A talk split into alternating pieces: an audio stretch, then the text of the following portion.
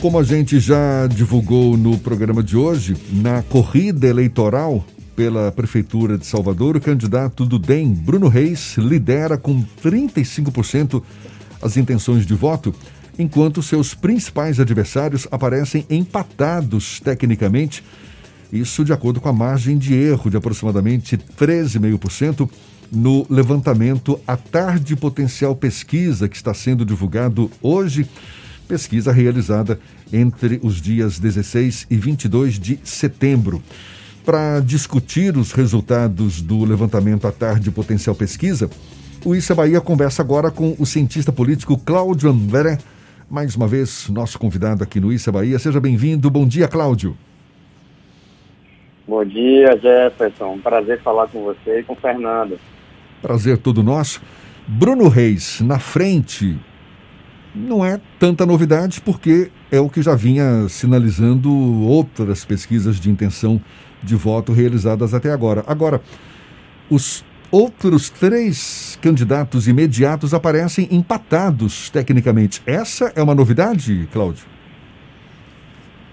Eu penso que sim, Jefferson. O que é que acontece, né? O, o momento que a gente vive é de um governo municipal né, a gestão do prefeito Assemineto, que tem Bruno Reis na vice, prefeitura, é, tem uma grande aprovação, né, uma grande aprovação e uma avaliação positiva é, acima dos 70%. Então, de alguma maneira, né, isso daí reflete para o fato de que é, os outros candidatos que nós tivemos dentro dessa estratégia do governador Rui Costa, foram lançados há pouco tempo. Né? É uma estratégia eleitoral que, de alguma maneira, apresenta vantagens e desvantagens.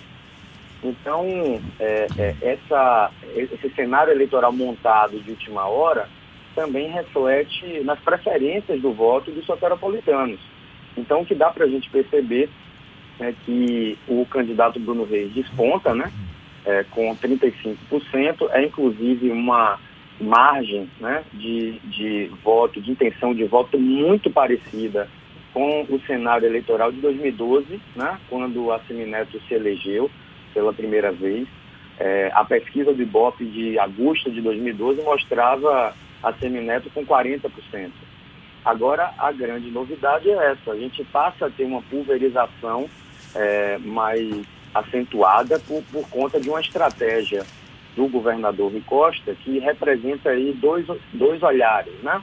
Primeiro, a questão do fim das coligações proporcionais, então isso de fato provoca é, uma perspectiva dos partidos em, em ter voo solo para conseguir impactar né, na, na, na eleição é, de vereador, e também o fato, Jefferson, que nós temos né, a questão da cláusula de desempenho. Pouca gente está falando disso, mas o que é que acontece? Em 2022, os partidos precisam atingir 2% dos votos válidos em nove estados, né, com 1% em cada, ou bancada de 11 deputados federais de nove estados.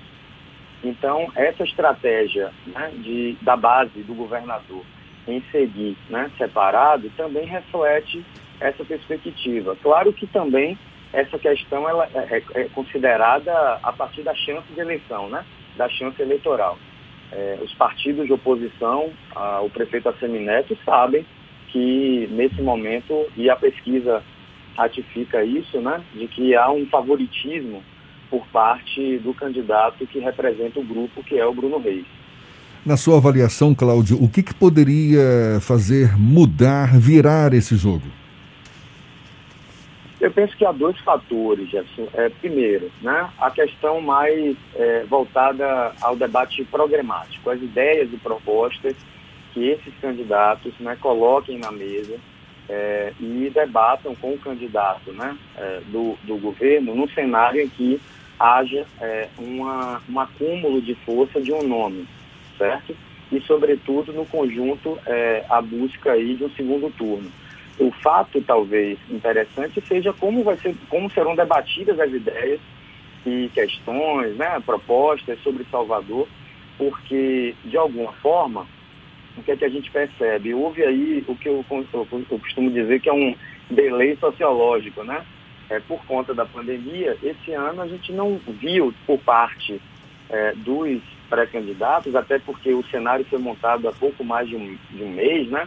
É, a questão mais é, problemática da cidade, os debates mais é, voltados à economia, ao turismo, ao perfil econômico da capital baiana, as questões atinentes à educação, à saúde. Então, a gente percebeu que, é, de fato, é, a gente teve aí um, um, um momento atípico. E o outro fator certo? Que, que é importante a gente destacar é o peso do governismo, certo? Do, do Rui Costa e também do governador Rui Costa e do presidente Bolsonaro. Então são duas questões aí, são dois é, é, nomes, né? São dois polos que conseguiria de fato tripolarizar com a candidatura é, é do grupo do prefeito Assemineto, que é a candidatura de Bruno Reis. Então seriam fatores externos. Mas o que é que a gente percebe? Isso, inclusive, é tema de estudo da ciência política.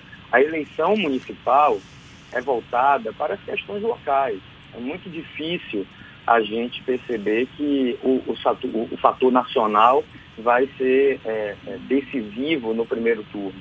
Talvez no segundo turno por uma diferença pequena. Né? É, pra, para a vitória, para a margem de vitória de um candidato, é, qualquer, agre, qualquer agregação de interesses acaba sendo diferencial.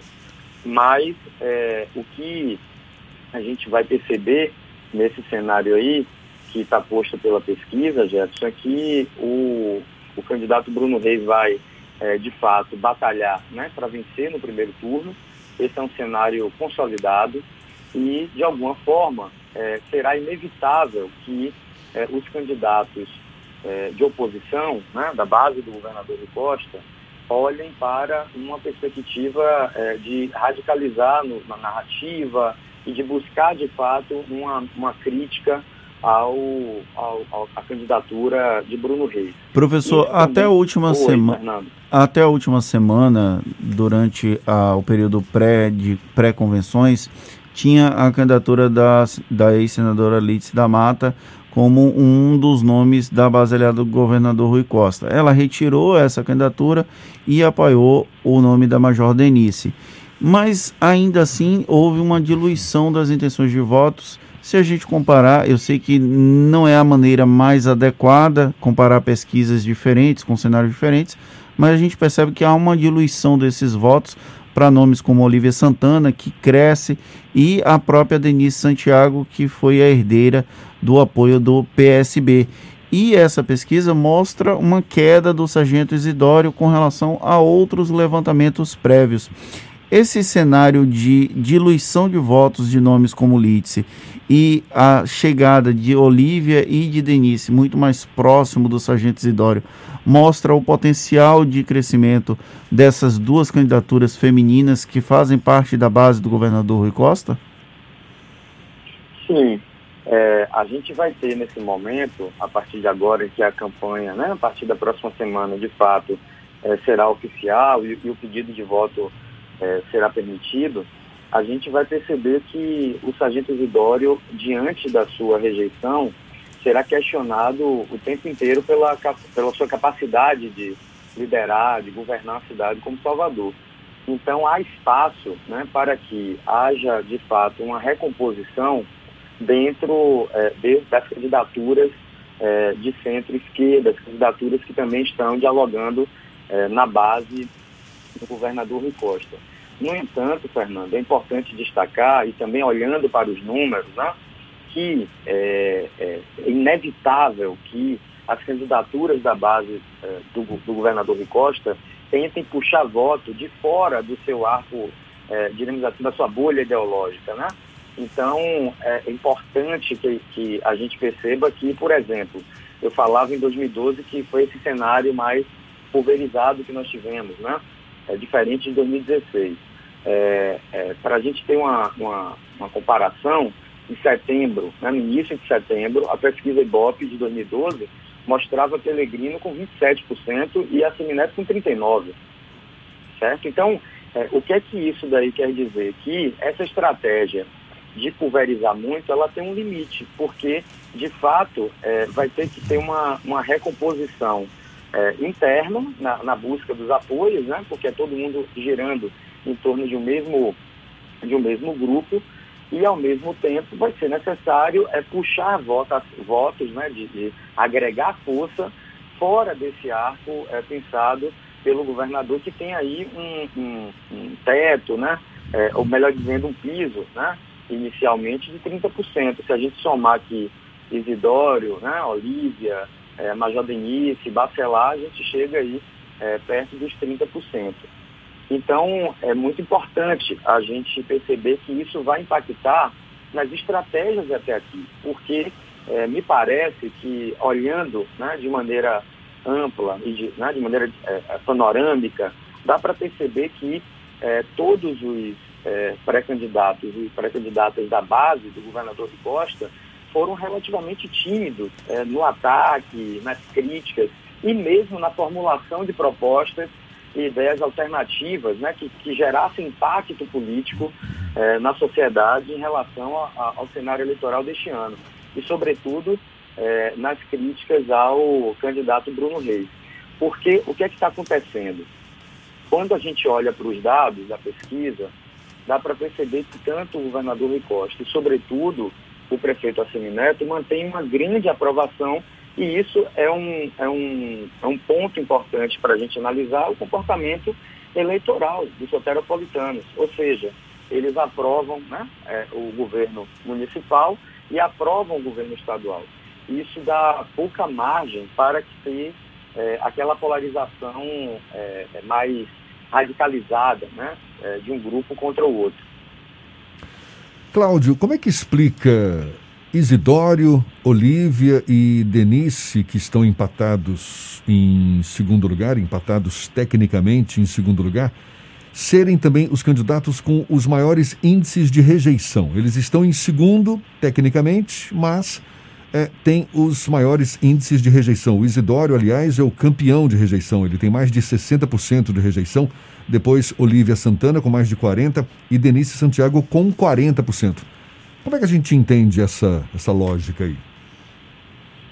Então, Jefferson, o que, que acontece? Essa pergunta, formulada pelos institutos de pesquisa, em geral, buscam medir a chance de voto né, de todos os candidatos e a, o índice de rejeição. O que é que significa isso, basicamente? Que essa rejeição, num determinado momento, é quando o entrevistado ou entrevistada entende que não, não dará voto para aquela pessoa certo? Então, o que é que explica isso? De, o, o, na cabeça é, do. Isso é uma questão até semântica para a gente conversar aqui rapidamente.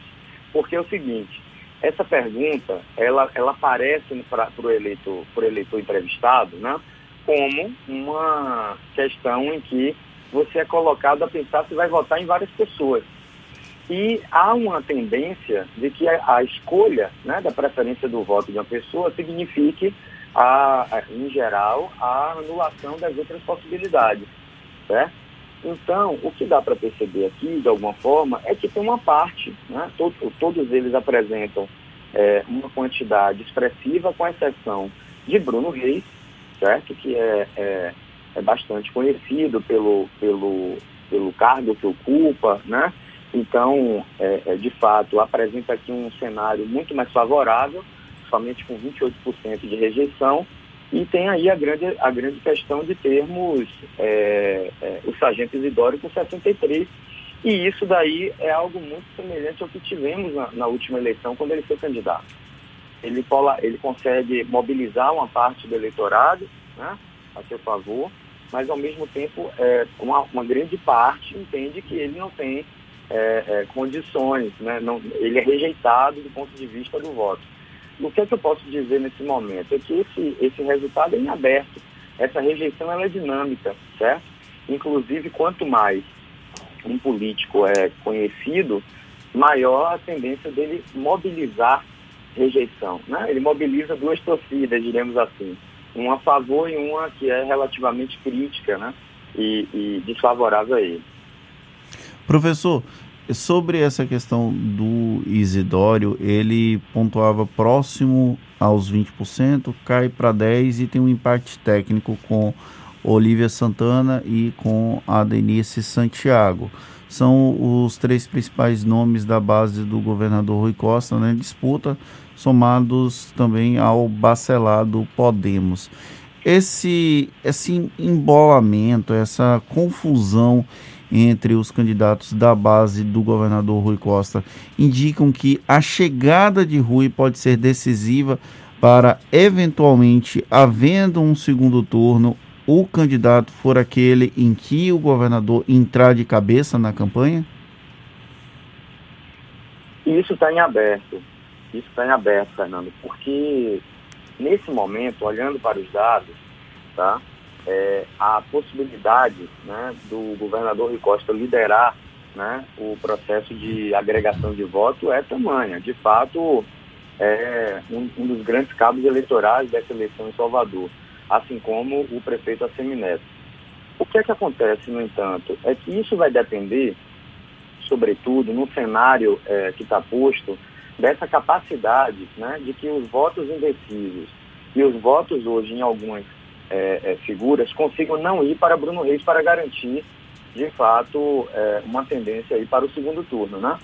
Então, eu vejo que a sua, é, é, a, a sua entrada na campanha será, de fato, decisiva, desculpa, para um nome, né? Para conseguir, talvez, é, pendular. Mas se ficar uma coisa muito solta, né? Para a base, isso daí pode também é, gerar uma dificuldade em conseguir é, é, trazer esses indecisos e, sobretudo, é, para garantir um cenário de segundo turno, né? Um cenário em que o candidato Bruno Reis não obtenha mais de 50% dos votos já no primeiro turno, os votos válidos.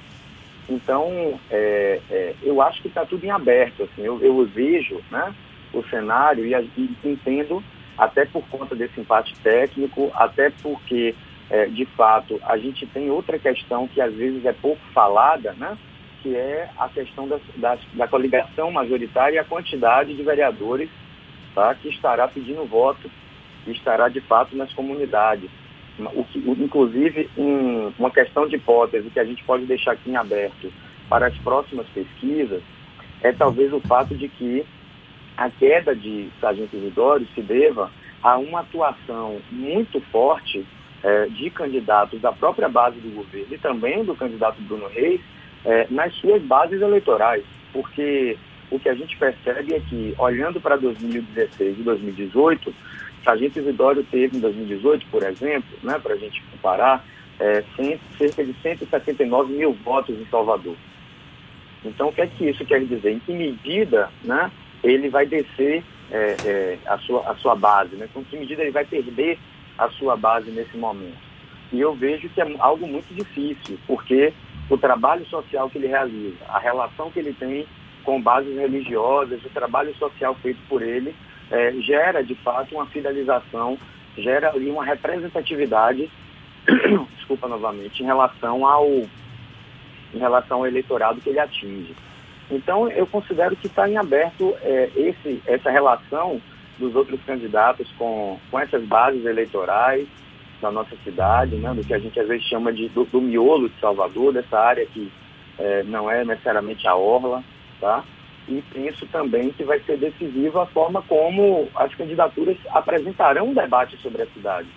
É, tá eu vejo que nós tivemos aí um, um vácuo é, sociológico, porque, de fato, eu, é, é uma opinião pessoal, eu ainda vejo é, um debate muito tímido em relação ao que os candidatos querem apresentar como solução para a cidade. Tá certo. É, penso que esse debate pode ser ainda mais enriquecedor a partir da próxima semana. Cientista político Cláudio André conversando conosco sobre o levantamento à tarde potencial pesquisa, o primeiro realizado após as convenções partidárias aqui para a Prefeitura de Salvador. Levantamento que coloca Bruno Reis como líder nas intenções de voto e depois com o Sargento Isidório, Olivia Santana e Major Denise Santiago empatados tecnicamente em segundo lugar. Muito obrigado pela sua disponibilidade. Um bom dia e até uma próxima, Cláudio. Grande abraço, Jefferson, Fernando. Foi ótimo conversar com vocês.